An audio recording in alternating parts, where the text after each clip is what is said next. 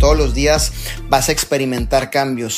El cambio va a estar ahí, nadie lo va a detener, siempre va a llegar. ¿Qué tan hábil eres tú para ajustarte a él? Sacarle el mayor provecho, ¿cierto? Es como aquel que dice, ya no sigo en el negocio porque hay problemas bienvenido porque los problemas no se acaban, campeón. Aquí es qué tan hábil eres tú para resolver el problema, qué tan hábil eres tú para darle la mejor cara al problema, la mejor actitud al problema con una sonrisa, una actitud positiva. Es donde nos tenemos que hacer hábiles porque el problema y los cambios jamás se acaban, siempre van a estar ahí constantemente en nuestras vidas, en nuestros entornos.